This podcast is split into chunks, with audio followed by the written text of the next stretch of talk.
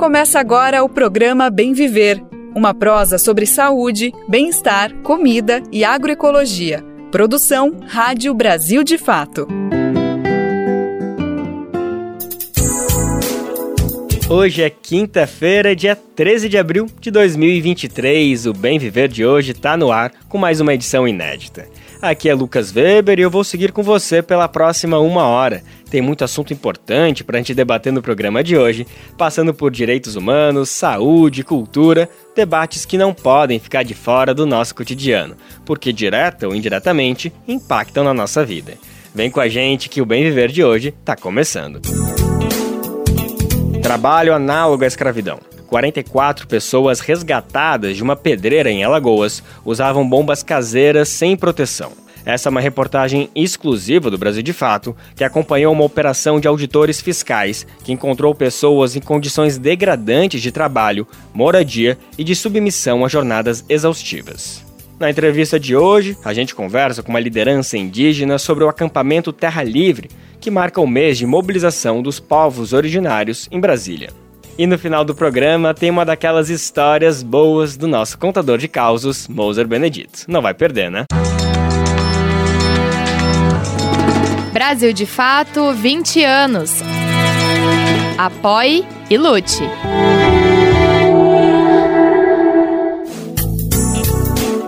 A gente está no ar com Bem Viver de segunda a sexta-feira, sempre às 11 horas da manhã, na Rádio Brasil Atual 98,9 FM, na Grande São Paulo e também pela nossa rádio web no site radiobrasildefato.com.br, que você pode ouvir em todo o mundo. Dá para conferir o nosso programa nos aplicativos de podcast e na rede de rádios parceiras que retransmitem o bem viver de norte a sul do país. São mais de 100 emissoras.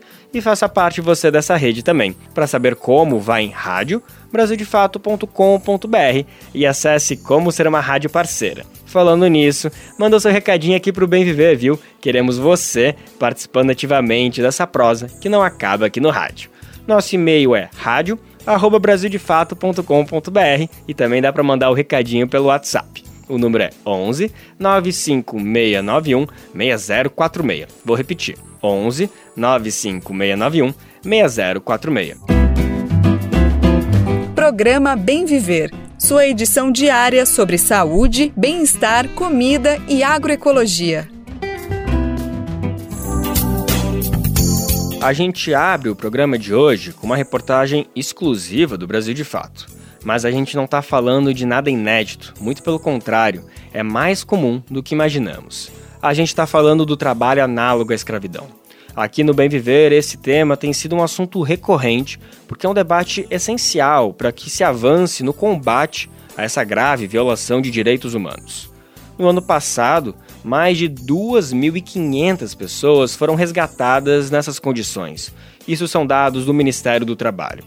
A nossa reportagem acompanhou algumas dessas operações realizadas por auditores fiscais do trabalho em Alagoas. O repórter Pedro Estropaçolas e Rodolfo Rodrigo presenciaram o resgate de 44 pessoas em uma pedreira na zona da Mata Lagoana. Eles trabalhavam quebrando pedras, sem equipamentos de segurança e submetidos a condições degradantes de trabalho e de moradia.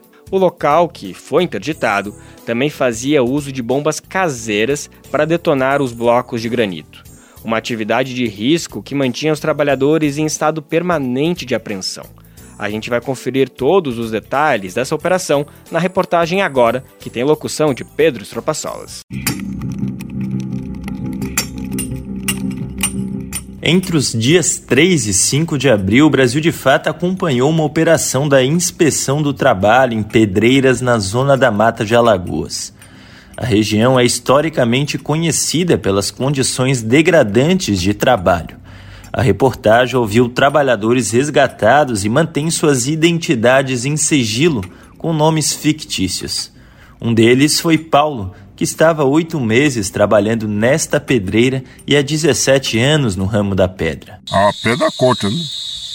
A pedra é molada, onde você passar a mão é, é faca, é golpe, né? Aí sempre você sabe que na hora de passar, ela vai lhe arranhar, de qualquer jeito ela vai lhe arranhar, não tem pra onde.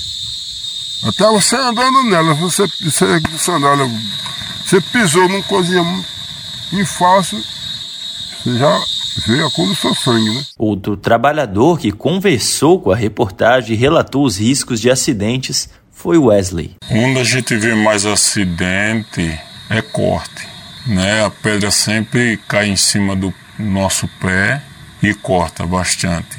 Também a gente leva alguns cortes na mão, mas são poucos. Os dois trabalham em uma das pedreiras fiscalizadas na zona rural de Murici, a 55 quilômetros de Maceió, onde o Grupo Especial de Fiscalização Móvel do Ministério do Trabalho e Emprego encontrou 44 pessoas em situação análoga de escravo, todos homens. O local foi interditado por grave e iminente risco à saúde dos trabalhadores.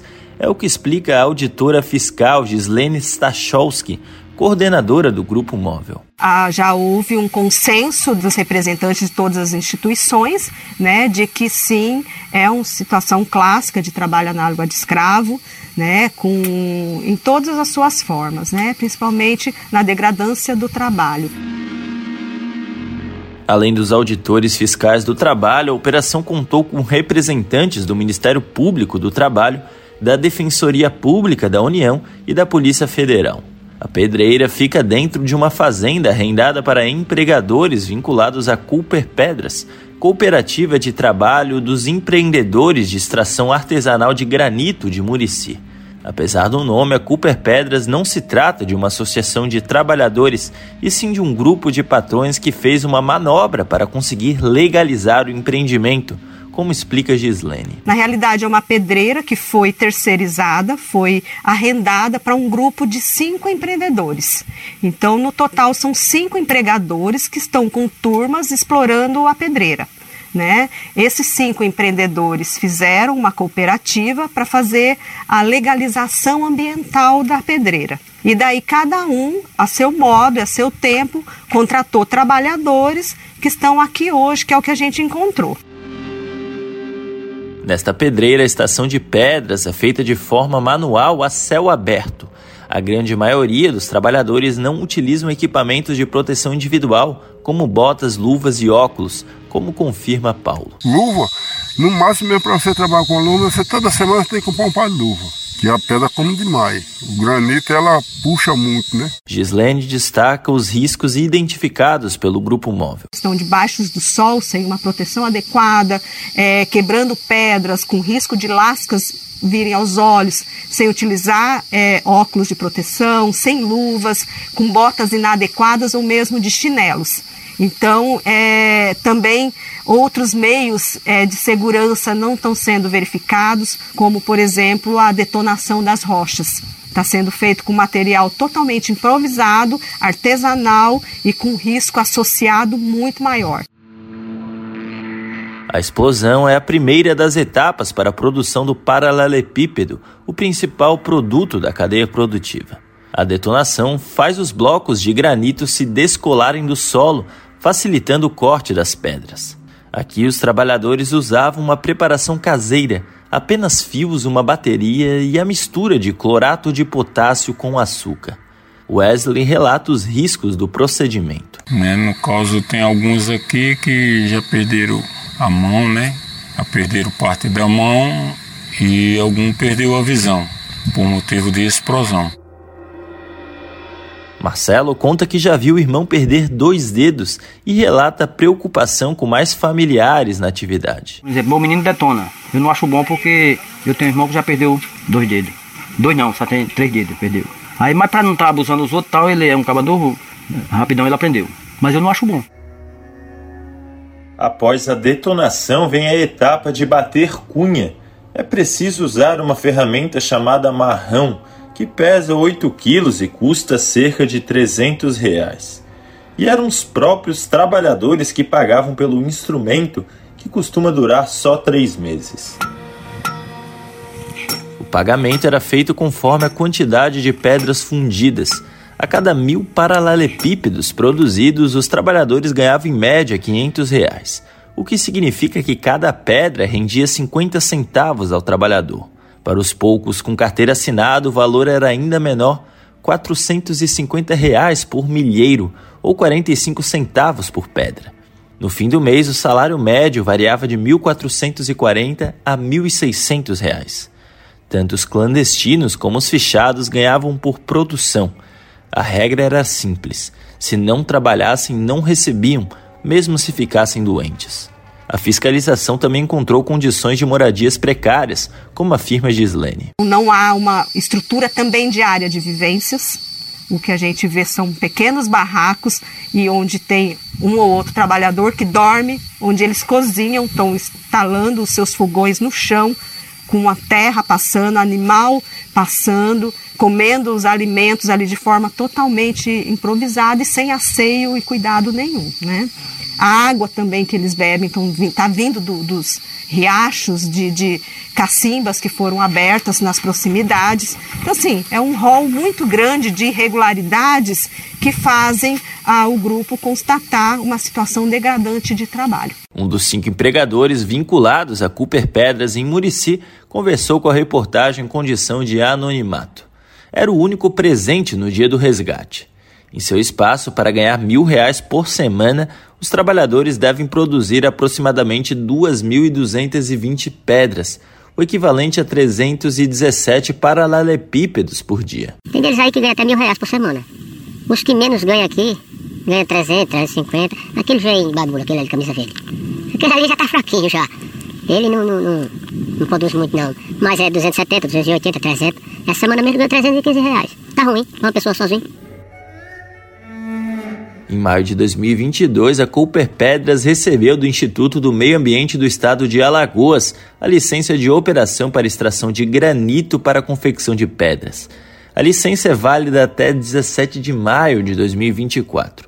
O paralelepípedo, principal produto produzido no local, chega à construtora geralmente por meio de atravessadores e é utilizado na construção civil de municípios do estado de Alagoas, muitas vezes através de licitações públicas. A procuradora do Ministério Público do Trabalho, Virgínia Ferreira, explica. Existe uma cooperativa de empresários, é, pessoas que se reuniram, que comercializam esse produto que vai principalmente para obras nos municípios aqui do estado de Alagoas.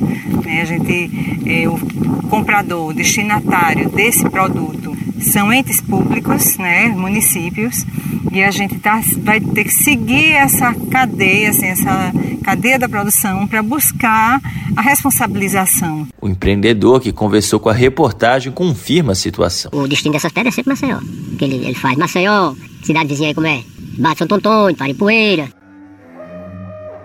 a operação do Grupo Especial de Fiscalização Móvel do Ministério do Trabalho e Emprego continua em curso e segue até esta quinta-feira. Além do resgate na pedreira em Murici, a inspeção resgatou também cinco trabalhadores em condições análogas a de escravos em uma obra no município de Marechal Deodoro. Eles dormiam no chão, não tinham acesso a instalações sanitárias e nem local para fazerem as refeições. Gislene Stachowski revela que os responsáveis pelos espaços foram notificados a regularizar os vínculos empregatícios e quitar as verbas rescisórias dos 49 empregados resgatados, incluindo o FGTS e as contribuições sociais. No total, a quantia estimada para os pagamentos é de 375 mil reais. O defensor público Erasmo Freitas explica o ressarcimento. Cada trabalhador desse já vai ter direito a três meses de seguro-desemprego. Isso aí já, já vai ser é, assegurado a cada um deles, que for, os, cada um dos que forem resgatados irá receber esses três meses de seguro-desemprego. No Brasil, o número de trabalhadores resgatados da escravidão contemporânea na cadeia produtiva da extração de pedra, areia e argila aumentou 17 vezes em 10 anos. O salto maior ocorreu de 2021 para 2022. No ano passado foram 122 resgates, ante 17 em 2021 um aumento de 700%. Gislene destaca como a operação em Murici foi iniciada. É, a notícia que nós tivemos é que, pela proximidade das eleições, muitas obras estavam acontecendo estavam demandando pedra. Porque o destino dessas pedras paralelepípedo é pavimentação asfáltica de regiões é, é, pequenas, é, cidades, municípios. Então, na, na grande maioria, os contratantes são prefeituras. né, prefeituras ou alguma secretaria de obras do Estado. E na, ali o que nos chamou a atenção era a proximidade das eleições com o número de, de pessoas que nós é, flagramos fazendo esse trabalho. Virgínia defende a importância de denúncias combater o trabalho análogo à escravidão. Nós precisamos receber denúncias, essa atividade aqui, a gente simplesmente não recebe denúncia nem no Ministério do Trabalho, nem no Ministério Público do Trabalho. As pessoas silenciam muito na denúncia. De Muricinha, Alagoas, para a Rádio Brasil de Fato, com reportagem de Pedro Estropaçolas e Rodolfo Rodrigo. Locução Pedro Estropaçolas.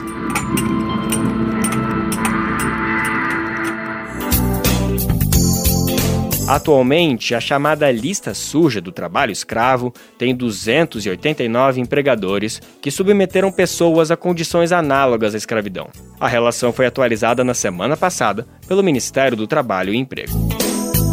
A retomada de territórios ancestrais é uma das formas de luta dos indígenas do Brasil. No Mato Grosso do Sul, o povo Guarani Kaiowá tenta retomar uma área reivindicada como ancestral, cobiçada por uma construtora para dar lugar a um condomínio de luxo. Atualmente, cerca de 400 pessoas estão acampadas na área. A mobilização dos indígenas foi alvo de repressão policial na Páscoa.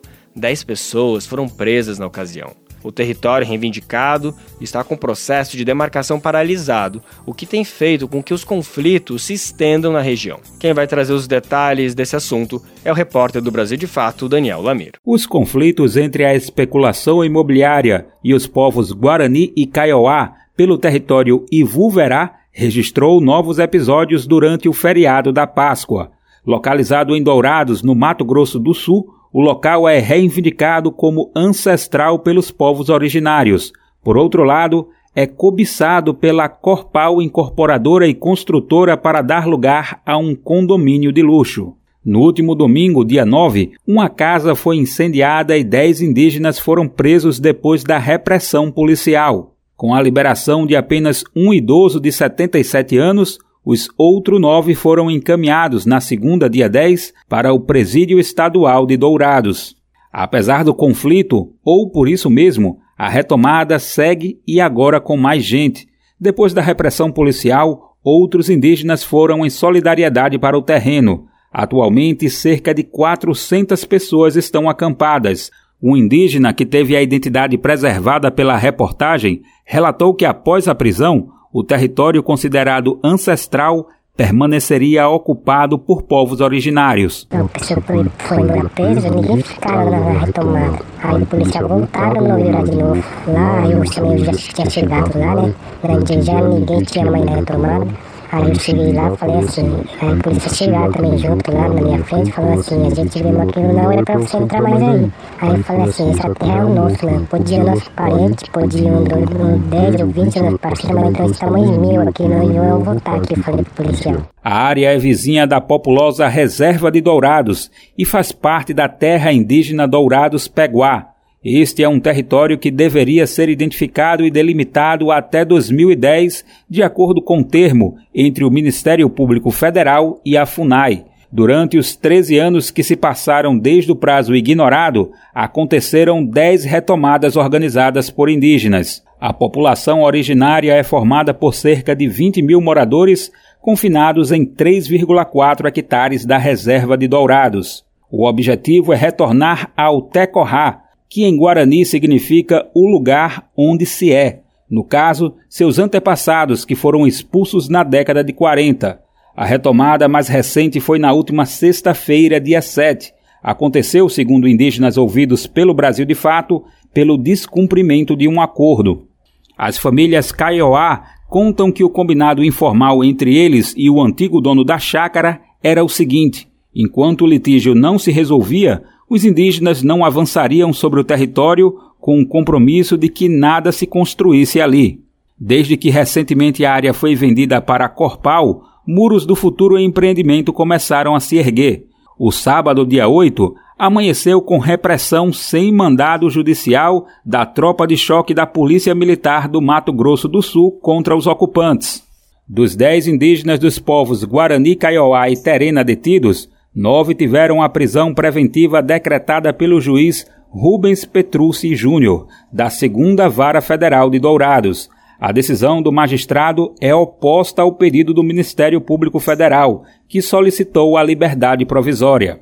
Os indígenas também refutam as acusações de associação criminosa, dano ao patrimônio, esbulho possessório, ameaça, lesão corporal e posse de arma que lhe foram imputadas. Durante a audiência de custódia, cuja ata reportagem teve acesso, seis deles afirmaram ter sido vítimas da violência policial, com armas apontadas para a cara e detenção de pessoas não envolvidas no conflito. Já a Secretaria de Estado de Justiça e Segurança Pública do Mato Grosso do Sul apresenta outra versão. Segundo o órgão, chefiado pelo secretário Antônio Carlos Videira, a PM foi acionada para atender uma ocorrência onde um grupo de aproximadamente 10 pessoas havia agredido e ameaçado com arma de fogo um caseiro indígena. De acordo com a secretaria, o objetivo era invadir uma propriedade localizada próximo ao anel viário.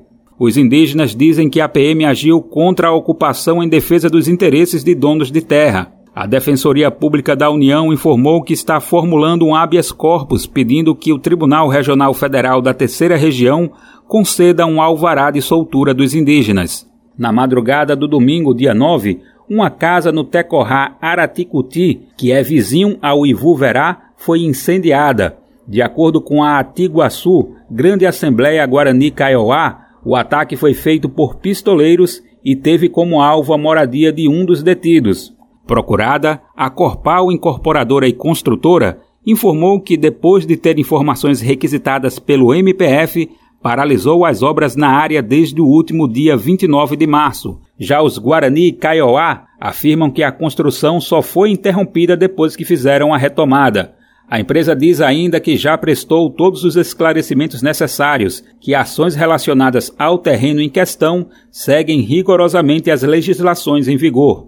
Além disso, afirma que possui todas as atualizações e licenças exigidas pelos órgãos responsáveis para a construção do empreendimento. Por fim, a Corpal informou que mantém diálogo aberto com representantes das comunidades indígenas. Da Rádio Brasil de Fato, com reportagem de Gabriela Moncal, de São Paulo. Locução: Daniel Lamir. Na última semana, a APIB, Articulação dos Povos Indígenas do Brasil, divulgou as primeiras informações do acampamento Terra Livre. O movimento que acontece anualmente em Brasília chega à sua 19 edição com o tema O Futuro Indígena é Hoje, sem demarcação, não há democracia. O encontro é organizado desde 2004 e é considerado a maior mobilização indígena do mundo. Ano passado, foram mais de 8 mil pessoas acampadas na capital federal, vindas de todas as partes do Brasil. Depois de quatro anos do governo Bolsonaro, o clima este ano é outro. A criação do Ministério dos Povos Originários, comandado por Sônia Guajajara, já representa uma grande resposta a diversas reivindicações do movimento. Mas, para a PIB, o governo ainda está em débito. Por exemplo, a gestão Lula não demarcou as 14 terras indígenas indicadas ainda no período de transição de governo. Havia uma expectativa que o anúncio aconteceria essa semana, quando o governo completou 100 dias, mas foi adiado segundo a ministra Sônia Guajajara, não passa de abril. Para saber mais do planejamento do acampamento Terra Livre e essa relação com o governo federal, a gente vai escutar agora uma entrevista com a liderança Kleber Caripuna. Ele é coordenador executivo da PIB. Eu conversei com ele sobre o lançamento do tema do acampamento Terra Livre e também sobre as expectativas sobre a posição do governo frente a tudo isso. Vamos conferir agora. Kleber, eu queria te cumprimentar, agradecer pela tua disponibilidade, obrigado por separar um tempinho para conversar com o Brasil de Pato. Obrigado, Lucas. Eu que agradeço aí o convite, estamos sempre à disposição e às ordens aí para estar tá trazendo as informações sobre o movimento indígena, sobre os povos indígenas especialmente agora sobre esse tema do nosso 19º acampamento Terra Livre. Perfeito. Kleber, vamos começar falando sobre ele justamente. Na semana passada, a PIB divulgou o tema, o mote da, dessa, nona, des, dessa 19 edição, é de, 19 anos, é importante a gente enfatizar isso, desde 2004 já existe o acampamento Terra Livre, está chegando a sua 19 edição, e semana passada aí foi divulgada tivemos o mote, qual vai ser o tema, que é o futuro indígena é hoje, sem demarcação não há democracia, uma frase bem direta que evidencia bastante tudo isso que envolve, mas eu queria te ouvir um pouquinho mais sobre esse, essa frase, como foi a construção desse conceito e, enfim, o que, que ela quer dizer, para além dessa mensagem bem óbvia e explícita que vocês deixaram evidente. Conta pra gente um pouquinho, por favor, Kleber. Perfeito, Lucas. É, então, pra gente é uma, um motivo de orgulho, né? Primeiramente, reforçar aqui a gente está chegando à realização da 19 edição né, da nossa maior mobilização né, indígena do Brasil e, quem sabe, né, do mundo, né, que reúne aí. Né, a gente fez no ano passado um histórico, desde o primeiro acampamento Terra Livre, e desde o primeiro acampamento, que começamos ali em, em torno de 200 pessoas, 200 lideranças, no máximo 300, para chegar na última edição do ano passado, a 18ª edição, com mais de 8 mil indígenas, para a gente é uma expectativa muito grande que a gente está trazendo também para essa 19 edição, né, tanto na participação de público né, das nossas lideranças de base, né, para esse debate, como também o novo cenário que a gente está vivendo né, a nível nacional, né, pós esses quatro, eu digo sempre que é pós esses últimos seis anos, mas principalmente né, esses últimos quatro anos, a política indigenista esteve muito atacada e o direito dos povos indígenas, né, especialmente o direito à demarcação, teve totalmente é, bastante ameaçado.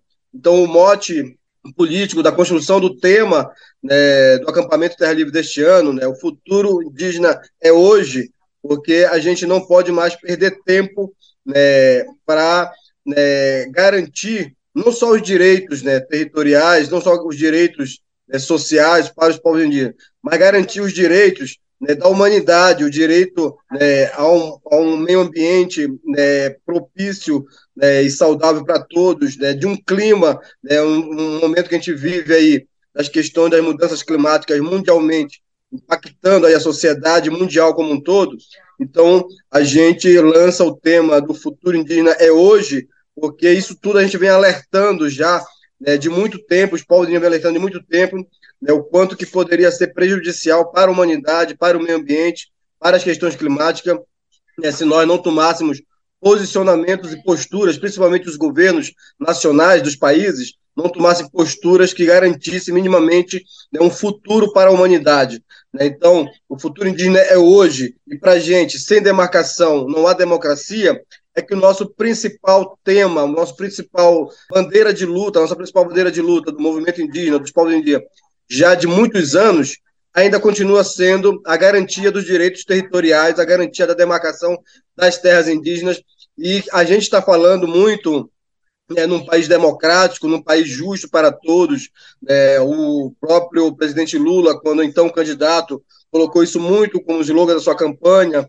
Né? Então, se a gente não conseguir nesse novo cenário, de fato, efetivar né, os direitos territoriais dos povos indígenas e garantir ao máximo que a gente avance nessa pauta da política de demarcação das terras indígenas, a gente não tem uma esperança né, por tudo que a gente viveu nesses últimos quatro anos, desses últimos, desse último governo, né, e a gente sabe que quatro anos desse governo também agora né, podem passar muito rápido se a gente não tomar medidas não tomar iniciativas, não tomar providências, não garantir né, que esses direitos e outros né, para a população indígena sejam efetivamente implementados né, e sejam assegurados, e muito mais do que isso, sejam né, é, é, é, tenham uma segurança jurídica, inclusive, né, na sua implementação, para que qualquer outro governo que venha, né, seja de direita, de esquerda, de extrema direita, né, ele não seja ameaçado. Se a gente não garantir isso agora, de fato a gente vê um futuro, um futuro indígena muito ruim né, para os povos indígenas, para os territórios indígenas. Então, por isso que né, a construção desse tema, né, desse lema do acampamento da Livre desse ano, enfatiza muito nesse sentido. Né? O futuro indígena é hoje, porque hoje a gente tem que tomar as decisões, tem que ajudar né, o atual governo né, a direcionar essas decisões para poder garantir a demarcação dos territórios, que com a demarcação do território você agrega várias outras né, é, políticas sociais, né, não é só uma política de garantir as terras para os povos indígenas, mas é sim garantir a né, política de uma melhor saúde, uma melhor educação, né, uma melhor né, sobrevivência física e cultural para os povos indígenas nos seus territórios demarcados. Perfeito, perfeito. Kleber, eu quero voltar um pouquinho mais, falar sobre tudo isso que você pontuou, sobre a importância da demarcação, sobre esse novo cenário, depois de quatro, seis anos, como o senhor bem descreveu, de uma política anti-indigenista. Mas eu só queria falar um pouquinho mais do ATL dessa edição. Eu sei que a gente tem mais, ainda é mais de dez dias até a, o início do evento, mas por acaso já tem alguma programação montada? Já tem como adiantar alguma coisinha que vão acontecer nesses dias, que é 24, 25, 26, 27 e 28 de abril? Temos assim algo mais direcionado, né, em linhas gerais. A gente inclusive está com uma reunião né, marcada para essa semana, já para fechar mais detalhadamente né, a programação. Mas em linhas gerais a gente está trazendo né, um debate que envolve tanto as propostas dos povos indígenas, do movimento indígena, né, para o atual governo de políticas públicas, e aí pegando né, num contexto bem geral, bem amplo, né, o que, que a gente né, espera e aposta nesse atual governo de políticas né, para a saúde indígena, né, do que foi aí né, desmantelado e que foi tentado também desmantelar nos últimos anos né, para essa política junto aos povos indígenas. Então, a gente né, propõe um debate muito forte sobre a questão da saúde indígena, né, assim como a pauta da educação escolar indígena, né, nesses últimos tempos, né, a pauta da educação ela sofreu uma fragilização gigantesca, né, temos lideranças indígenas a partir do Fórum é, Nacional de Educação Escolar Indígena, né, que discute essa pauta da educação, né, temos propostas concretas sobre a educação escolar indígena que a gente pretende né, já pautamos, na verdade, com o atual governo, né, desde, o, desde o momento da transição né, do governo, e já também no início do mês de janeiro, né, pautando algumas questões né, relacionadas a toda essa questão da política indigenista né, e da educação né, também, né, como a criação de uma secretaria né, é, específica para tratar sobre a educação escolar indígena, o fortalecimento né, dos recursos federais para né, os estados e municípios que garantam aí, vamos ter um momento de plenária que a gente está chamando de plenárias regionalizadas, onde cada região né, das organizações de base que compõem a PIB vão fazer um debate muito mais concentrado nas suas regiões, apesar de termos muitas pautas que são comuns a todos os povos do Brasil, tem algumas demandas que são muito mais regionais, né, de cada, né, de cada povo, de cada região, então vamos estar trazendo um debate sobre é, as políticas públicas mais regionalizadas, né,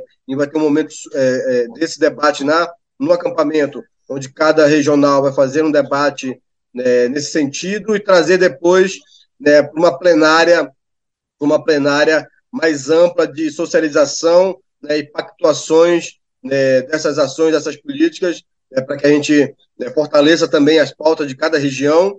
É, estamos né, prevendo também um debate, é, uma, uma pauta onde envolva também as nossas articulações com os movimentos, com os diversos movimentos sociais, é, e também né, não só no Brasil, mas internacional, né, está, está sendo está convidado né, lideranças indígenas de outros países né, que estão vindo se somar ao acampamento Terra Livre, né, para né, onde a PIB também faz parte de alguns fóruns internacionais de debate sobre as políticas. Então, um debate que envolve aí né, temas né, internacionais né, que são de comum aos povos indianos do mundo. Né, a questão climática, por exemplo, é uma pauta que a gente quer trabalhar muito fortemente nessa edição do Acampamento Terra Livre. Né, inclusive, estamos propondo uma programação que tenha uma plenária específica sobre essa pauta climática, que o movimento indígena, os povos indígenas, né, vão estar decretando né, a emergência climática mundial por conta de tudo que vem acontecendo no, é, mundialmente sobre as questões climáticas e principalmente sobre os alertas né, que os povos indígenas vêm fazendo já há muitos anos. E temos a previsão também, de, em linhas gerais, uma plenária né, para buscar debater essas ações de políticas públicas com o atual governo.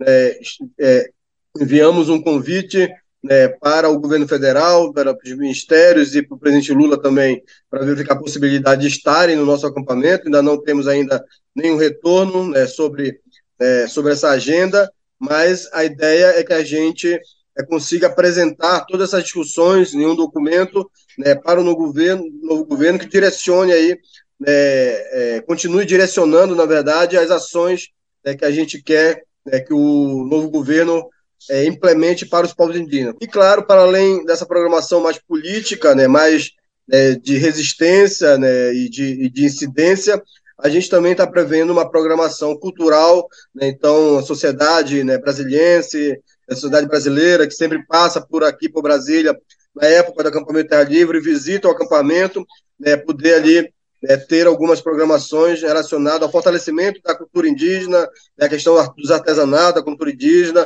Né, estamos prevendo né, novamente né, temos a, a, a, tenda sobre a medicina tradicional, né, que fortalece aí as práticas de medicina tradicional praticadas pelos povos indígenas, e a cultura indígena manifestada com seus cantos, com as suas danças, com as suas manifestações cultural dentro da nossa programação do, da 19 edição do Acampamento Terra Livre.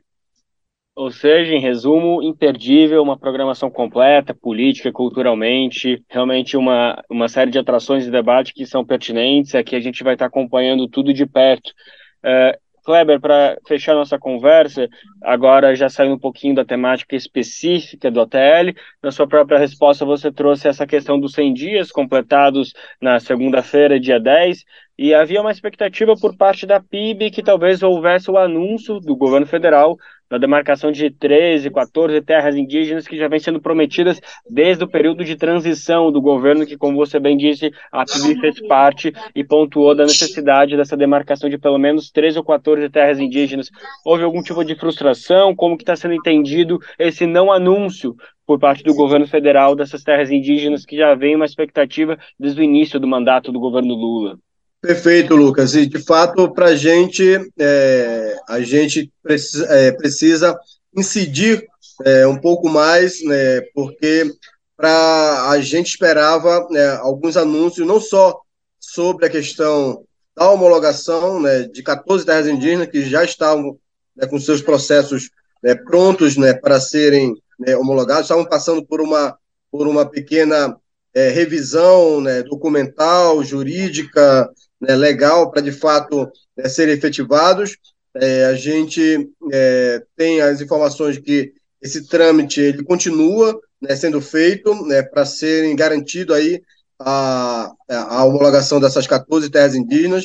É, de fato, nós esperávamos ainda dentro né, dos 100 dias de governo, há uma sinalização que ainda ocorra ainda nesse mês de abril, mas com certeza para a gente seria de suma importância se fosse né, anunciado pelo menos né, algumas terras já nesses primeiros 100 dias de governo, uma sinalização de todo o discurso político que o próprio presidente Lula já né, sinalizou desde a época de campanha, no, na transição de governo, já como presidente empossado, né, sempre reforçando aí, enfatizando né, a importância da garantia do direito territorial dos povos indígenas e né, não ter né, nesses 100 dias de governo, nenhuma terra ainda homologada, nem declarada, né, nem portariada, para a gente né, foi uma certa frustração, sim, mas né, vamos continuar né, nesse embate, nesse enfrentamento aqui né, de cobrança, né, de colaboração também, que eu acho que é um processo colaborativo nesse começo, para que a gente consiga tirar do papel de fato essa, é, é, essa política de retomada da política de demarcação das terras indígenas. Maravilha. Muito obrigado, Kleber. Parabenizo mais uma vez aí por toda a iniciativa da PIB, por essa articulação incrível, que é a 19 edição do ATL. Aqui no Brasil, de fato, a gente segue com o canal aberto, a gente vai acompanhar cada passo e espera também poder conversar com vocês ainda mais pertinho da data e também durante e principalmente o pós, para avaliar todos os, os resultados de toda essa mobilização incrível que mais um ano de sucesso, que todo o movimento indígena nacional está protagonizando. Então, Kleber, muito obrigado mais uma vez pela tua disponibilidade de conversar aqui com o Brasil de Fato. Obrigado, Lucas. Obrigado, pessoal do Brasil de Fato. Estamos sempre, sempre às ordens. Um forte abraço aí para todos que nos assistem e nos ouvem.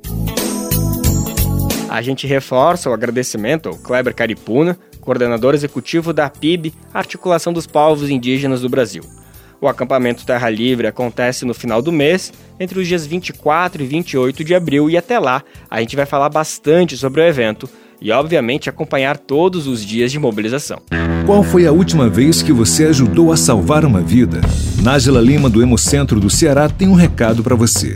Todas as vezes que você doar sangue, nunca esqueça, você vai estar ajudando a salvar a vida de uma família inteira. Esse paciente, ele é pai, ele é mãe, ele é o irmão, ele é o amor da vida de alguém. Então, doe sangue, procure uma das unidades mais próximas da sua casa e realize as suas doações de sangue. Tome uma atitude e salve vidas. Doe sangue. Uma parceria Rádio Senado. O que o Brasil ganha com a criação da Semana Nacional de Conscientização sobre a Depressão? A data está marcada para outubro e vai promover debates abrangendo todos os aspectos. Vai estimular políticas públicas de enfrentamento, divulgar avanços em diagnósticos e tratamentos, assim como em formas de acesso à atenção à saúde mental. Mas especialistas criticam a iniciativa. O principal apontamento diz respeito à falta de perspectiva coletiva para lidar com os problemas da depressão. O texto da lei que cria a semana, segundo as críticas, mantém um olhar que medicaliza o problema e deixa de lado as principais causas sociais da depressão. Vamos saber mais detalhes no Repórter SUS dessa semana com Nara Lacerda. Repórter SUS: O que acontece no seu sistema único de saúde? O governo brasileiro sancionou a lei que cria a Semana Nacional de Conscientização sobre a Depressão. A efeméride marca para 10 de outubro o início de uma série de ações anuais relativas ao tema. No entanto, o texto gera críticas entre especialistas que apontam a falta de uma visão coletiva, social e política sobre o problema. É o caso de Ariadna Patrícia Álvares, pesquisadora da Escola Politécnica de Saúde Joaquim Venâncio da Fiocruz, a Fundação Oswaldo Cruz. A professora afirma que as discussões sobre a depressão são importantes principalmente frente aos processos de invisibilização de questões relativas à saúde mental. Mas, de acordo com ela, a abordagem deve ser abrangente. Quando a gente fala numa Semana Nacional de uma conscientização pela depressão, é, não é que isso não seja importante, é importante a gente falar sobre, sobre esse problema, mas a maneira como a gente vai falar é que é o X da questão. A gente não pode falar, como está escrito ali no, no, no, texto da lei, né, é, individualizando o problema, né, entendendo que é um problema daquela pessoa que um remédio ou que um profissional especialista vai ser capaz de, de resolver esse problema. Segundo a lei, a semana vai promover debates sobre, abre aspas, todos os aspectos da doença, fecha aspas, além de estimular políticas públicas de enfrentamento. Outro objetivo é divulgar avanços em diagnósticos e tratamentos e formas de acesso à atenção à saúde mental. Paulo Amarante, pesquisador da Escola Nacional de Saúde Pública Sérgio Arouca, também da Fiocruz, critica o uso da palavra doença no texto. Ele ressalta ainda que o foco na ampliação do diagnóstico psiquiátrico e na prescrição de medicamentos não resolve a questão. A criação da semana de luta e prevenção da depressão me causou muita apreensão, muita preocupação. Em primeiro lugar, a discussão, a justificação, todo o texto da lei e sua fundamentação trata o problema da depressão como doença. É uma questão não só epistemológica, científica, mas também política. E não é só semântica. Por quê? A própria psiquiatria deixou de denominar de doença os transtornos mentais.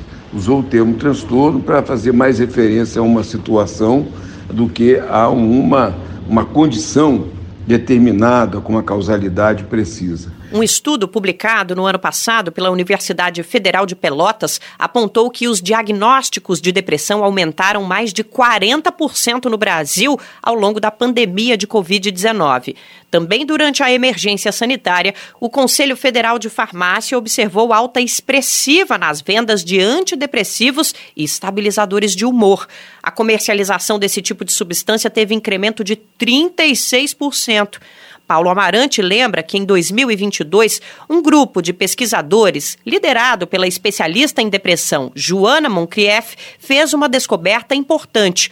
O estudo apontou que a falta de serotonina não tem relação com o transtorno. Essa conclusão endossa a ideia de que a medicação pode não ser o caminho certo para a depressão. Frente a essa realidade, Amarante entende que a semana de conscientização pode inclusive ter um efeito contrário ao desejado. O fato de alguém ser diagnosticado com depressão não significa que ele tenha depressão tal qual hipoteticamente se imagina. A sociedade e a psiquiatria têm esse papel, a psiquiatria é, fundamentalmente ortodoxa, que se autodenomina biomédica, mas não é, porque não tem essa base biomédica, e muito financiada, apoiada pela indústria farmacêutica, produtora dos antidepressivos, os medicamentos que mais vende no mundo inteiro, está transformando toda a experiência de sofrimento humano, de é, desamparo, de abandono, de solidão, de tristeza, de falta de possibilidade de trabalho, de ingresso social, falta de políticas públicas, uma série de questões de uma sociedade altamente, absurdamente competitiva, violenta, excludente, etc., etc., em diagnóstico de depressão. A professora Ariadna Patrícia Álvares também alerta sobre o que ela chama de epidemia de diagnósticos psiquiátricos e de prescrições farmacológicas. Para ela, esse problema é tão grave quanto a própria depressão existe uma indústria farmacêutica que no sistema capitalista se alimenta desses diagnósticos. Então, quando se pensa que a depressão é um problema individual e não que é um problema social que tem raízes muito mais profundas do que o, um, um, sentimento de tristeza daquela pessoa que está atravessando né, a, a, o que é chamado de um quadro depressivo, é, a gente desconsidera tudo que está levando essa pessoa a, a, a vivenciar esse estado. A pesquisadora ressalta que o SUS, Sistema Único de Saúde, precisa refletir sobre as soluções que propõe para a depressão. A Álvares acredita ser necessário que temas como política, convivência nos territórios, arte, cultura e economia solidária sejam abordados. Ela avalia que iniciativas dessa natureza já mostram sucesso e têm potencial transformador. A depressão ela é um, um, um estado em que a pessoa tem a potência de vida dela é, de pensar, de agir reduzida. E isso se dá também por conta do né, sistema que a gente vive, capitalista, que é baseado na competição. Então, é, quanto mais a gente consegue é, diminuir essa sensação de isolamento e ampliar a, a, a potência dos espaços coletivos, a gente está enfrentando sim o problema da depressão. Então, não é, é, apenas com remédio, com psiquiatra, com psicólogo que a gente consegue transformar uma vida que estava despotencializada numa vida potente. A gente precisa fortalecer as relações familiares, as relações comunitárias de trabalho, as escolares. Então, é, e isso a gente cria é, fortalecendo os coletivos não é individualizando o problema, é, especializando a discussão, que me parece que a gente vai conseguir é, criar um mundo menos depressivo e um mundo mais cheio de vida. Paulo Amarante também alerta para as consequências do sistema capitalista na saúde mental. De acordo com o especialista, a depressão não pode ser vista como um transtorno individual. De acordo com o especialista, a depressão não pode ser vista como um transtorno individual numa sociedade que desqualifica o indivíduo, o coletivo, as práticas de solidariedade e deixa as pessoas extremamente sós. Amarante cita ainda o risco de dependência dos medicamentos usados no tratamento. Os antidepressivos não curam depressão, por isso as pessoas tomam antidepressivo toda a vida, não conseguem parar porque causa uma grande dependência. Se fosse uma doença tal qual se diz, ela, ela, ela teria um fim quando se tomasse o anti, o antídoto. E, não, e não, isso não acontece todo o problema social, a falta de política, de recursos, de dinheiro, de trabalho, de educação, de, de cultura, etc., está se jogando nas costas das pessoas, isoladas, sozinhas, perdidas, sem perspectiva, né, sem, sem apoio social, sem apoio de políticas públicas. Esse sofrimento humano é transformado pela, pela hegemonia psiquiátrica, pelo status quo psiquiátrico em doença e eles, além do sofrimento, além do desemprego, além da falta de perspectiva, se tornam consumidores de medicamentos psiquiátricos. A Organização Mundial da Saúde estima que a depressão atinja pelo menos 300 milhões de pessoas no planeta e é a maior causa de incapacitação do mundo todo. O Brasil é o país com a maior prevalência na América Latina e o segundo do continente, atrás apenas dos Estados Unidos. De São Paulo, da Rádio Brasil de Fato, com reportagem de Nara Lacerda e Juliana Passos, locução Nara Lacerda. Vamos seguir falando de saúde aqui no Bem Viver. Salvar vidas parece uma atividade de superpoder, né? E o que muita gente não sabe é que não precisa de nada de muito especial para salvar a vida de alguém, ou melhor, até de três pessoas de uma vez só. É possível fazer isso com um gesto simples, mas ao mesmo tempo muito grandioso. A gente está falando da doação de sangue. Mas essa ainda é uma atitude que não faz parte da cultura do povo brasileiro. Manter os estoques de sangue com níveis considerados ideais tem sido um desafio para os hemocentros. Uma das barreiras enfrentadas é a desinformação em torno do tema. Muita gente tem falsas crenças sobre a doação de sangue, acha que vicia, que causa alteração do peso, além do medo da agulha, que também é comum entre pessoas que evitam o ato. Por isso, é sempre importante ressaltar que a doação de sangue é um processo simples, seguro e que não dói.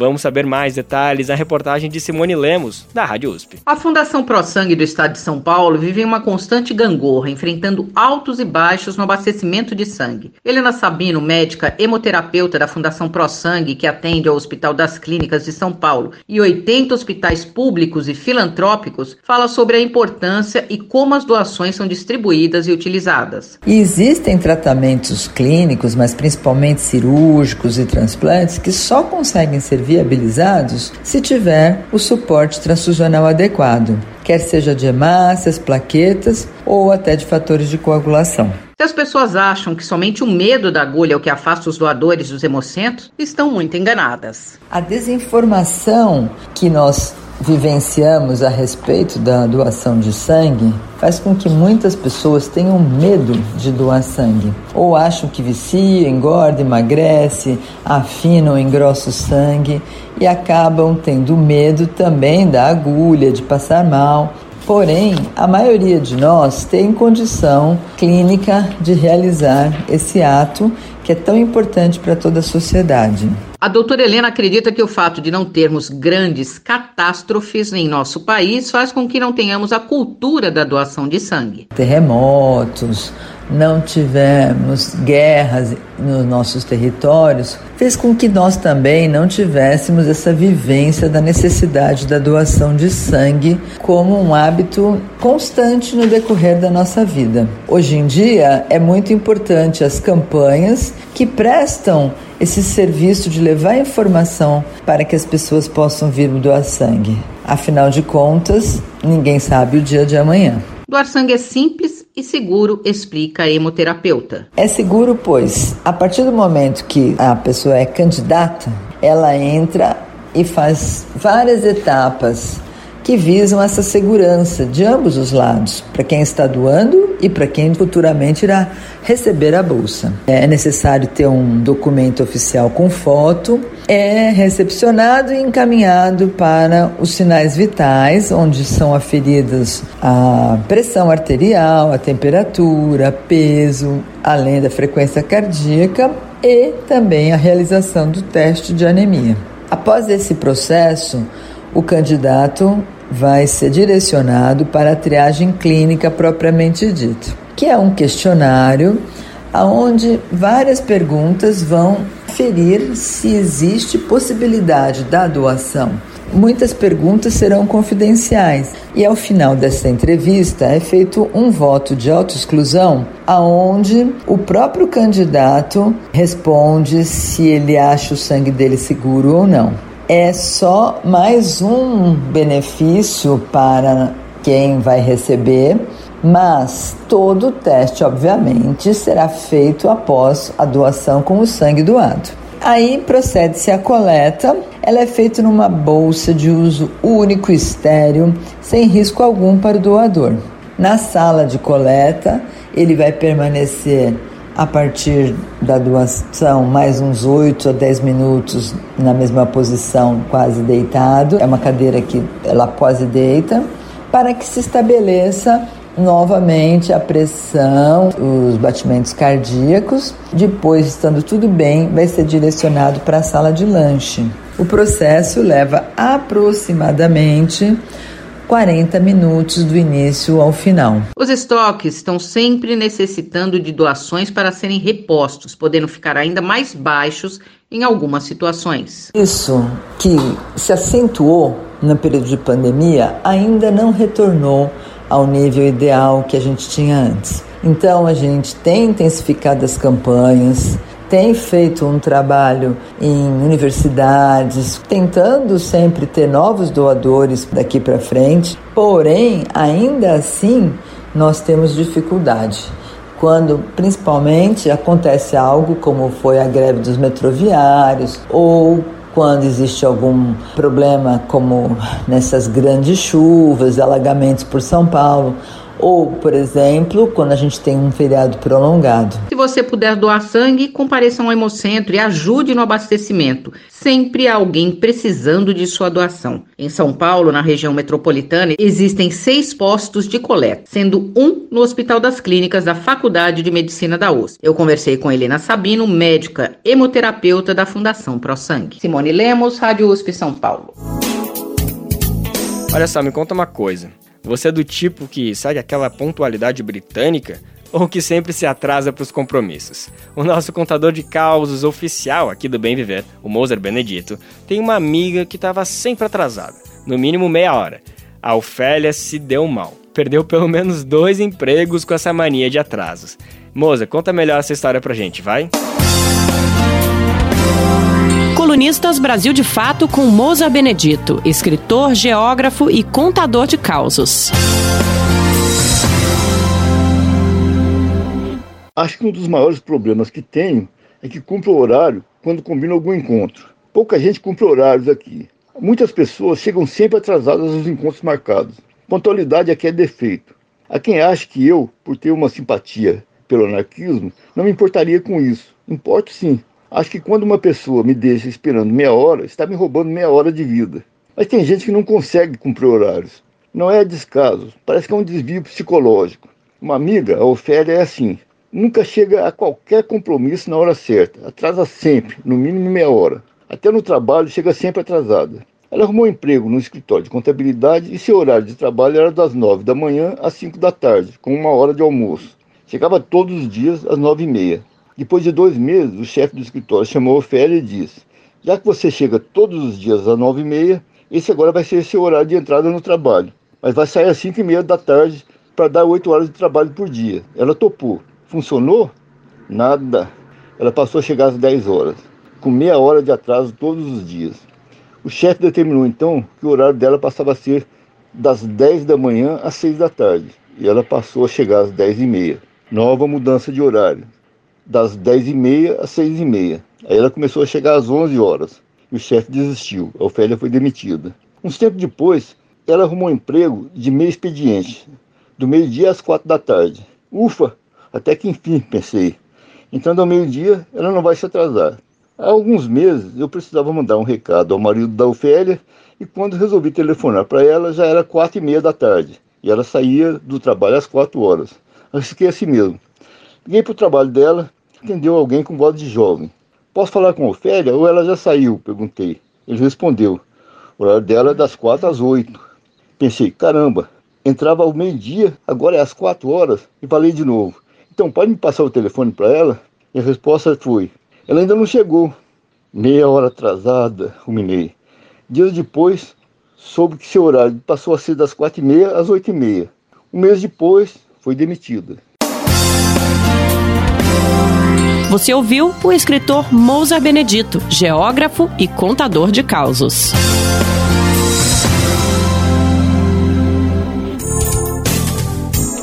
Valeu, Mousa Benedito, que volta com a gente na semana que vem. E eu volto amanhã, sexta-feira, com mais uma edição do Bem Viver inédita, para a gente encerrar essa semana juntos. O Bem Viver vai ao ar a partir das 11 horas da manhã na Rádio Brasil Atual, 98,9 FM na Grande São Paulo, ou no site radiobrasildefato.com.br. Lembrando que o Bem Viver vai ao ar em diversas rádios pelo país, Diversas emissoras retransmitem o nosso programa e a lista completa você encontra no nosso site, na matéria de divulgação diária do programa. Aqui a gente reforça o agradecimento e confiança de se somar nessa nossa caminhada de debate e construção por uma sociedade alinhada ao conceito do bem viver. Muito obrigado por estarem com a gente. Vamos nessa, que tem muito pela frente. Dá para conferir o Bem Viver também nas plataformas de podcast como Spotify, Deezer, iTunes e Google Podcast. Este programa teve apresentação de Lucas Weber e roteiro de Geisa Marques. Edição e produção de Daniel Lamir e Douglas Matos. Trabalhos técnicos de André Paroche, Adilson Oliveira e Lua Gattinoni. Coordenação Camila Salmásio, direção executiva Nina Fidelis e apoio toda a equipe de jornalismo do Brasil de Fato. Você ouviu o programa Bem Viver, uma prosa sobre saúde, bem-estar, comida e agroecologia Produção Rádio Brasil de Fato.